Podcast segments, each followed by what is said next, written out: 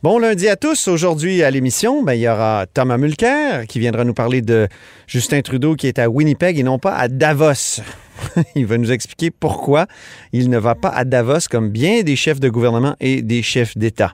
Ensuite, il y aura Patrick Taillon, le constitutionnaliste, qui viendra nous parler de l'effet Jordan, donc ces fameux arrêts Jordan, sur la vie de Nathalie Normando et de Jean Charest.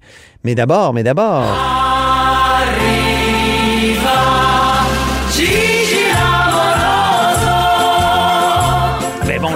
bonjour Jean-François Gibault.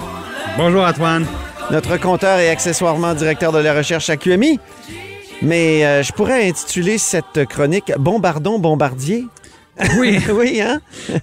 Parce qu'on Bon, a ben, appris et- que le programme de la série C, là, euh, maintenant ça s'appelle plus comme ça, là, Airbus 220, c'est, est à court d'argent. Et là, la question qu'on se pose, est-ce que l'État du Québec doit réinvestir là-dedans?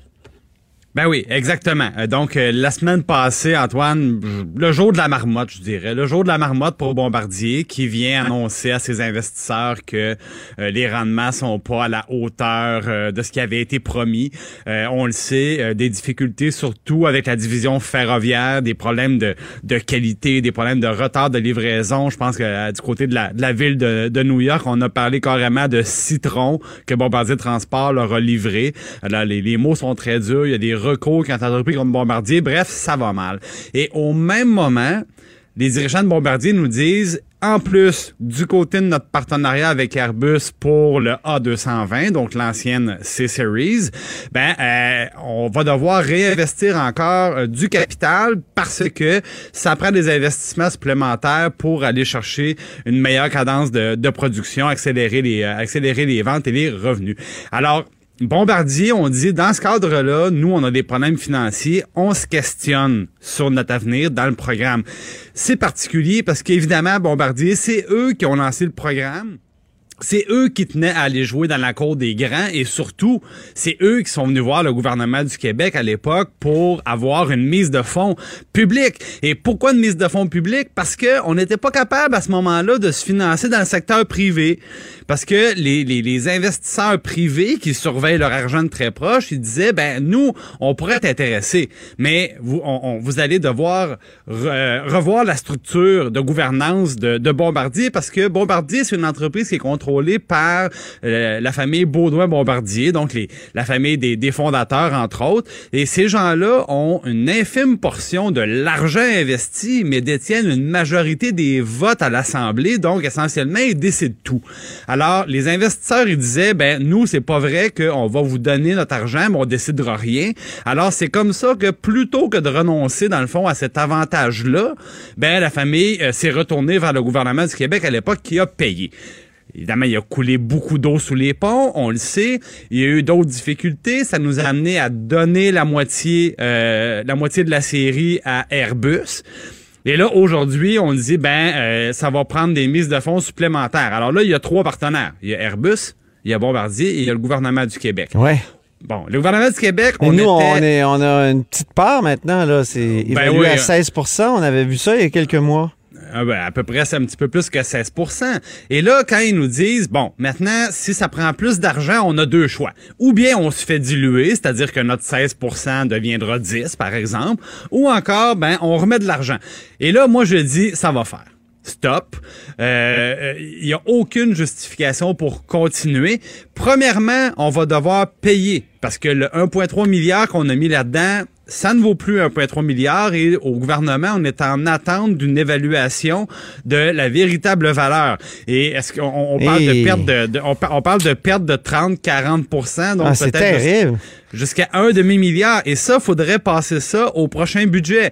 Bon, évidemment, faites-le tout de suite pendant qu'on a des surplus. Oui. Parce que, Antoine, il y a eu d'autres années. Non, mais c'est pas des blagues, là. V'là quelques temps, quand on était dans, dans l'austérité au gouvernement, imaginez-vous si on apprend un bon matin qu'il faut euh, ajouter un, un demi-milliard de dépenses, de pertes au budget du Québec, alors qu'on cherchait les 50 000 puis les 100 000 pour soigner les gens euh, dans les hôpitaux, pour euh, s'occuper des enfants euh, dans les ça. écoles. Donc, euh, vaut mieux que ça soit maintenant, mais c'est pas une bonne nouvelle pour autant. Et puis, en plus de la perte, est-ce qu'on remet de l'argent par-dessus? Je dis non.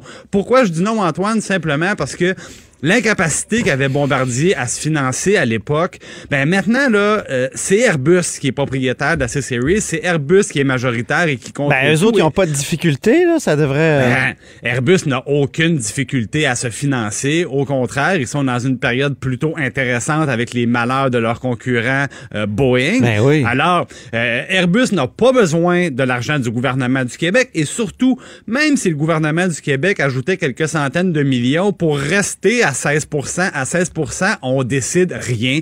On l'a vu quand euh, une nouvelle usine qui a été aménagée du côté des États-Unis. Donc, c'est toute une partie de la production qui devait avoir lieu à Montréal. On dit, ah, mais là, on, a des litiges commerciaux avec Donald Trump, avec les Américains. On va faire ça finalement au sud. Euh, on le sait, il y a eu de la délocalisation au niveau de certains fournisseurs également.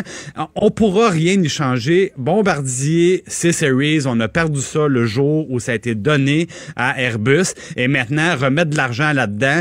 Euh, s'il y avait un impact sur les emplois à Montréal, je pense, je dirais, ben c'est encore un pensez-y bien.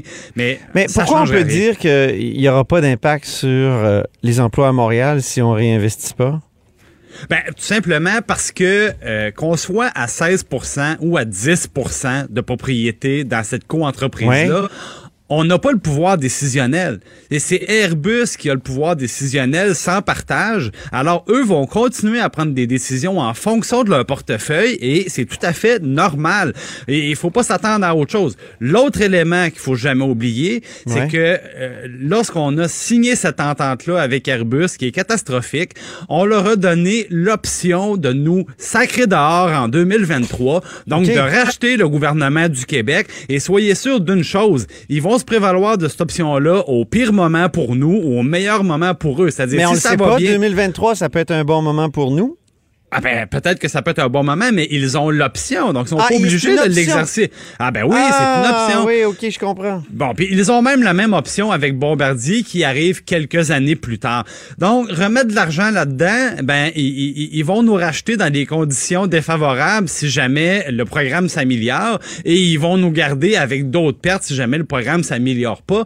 Euh, Comme je dis, Antoine, tout ça, s'il y avait des impacts économiques prévisibles sur Montréal, si ça faisait une différence Pour nos pour nos travailleurs, je dirais, euh, c'est à sous-peser. Mais euh, en ce moment, il y a rien qui indique que ça ferait une différence quelconque. On était propriétaire à 49% Antoine, puis on n'était pas capable d'arrêter les mauvaises nouvelles. On n'était pas capable de faire en sorte qu'Alain Bellemare se verse pas des 10, 11, 12, 13 millions pendant qu'on a des pertes de l'autre côté à gommer. Je veux dire, il y a- il y, avait rien pour les arrêter à 49, il y aura rien pour les arrêter à 13. Ça, je t'en passe un papier. OK.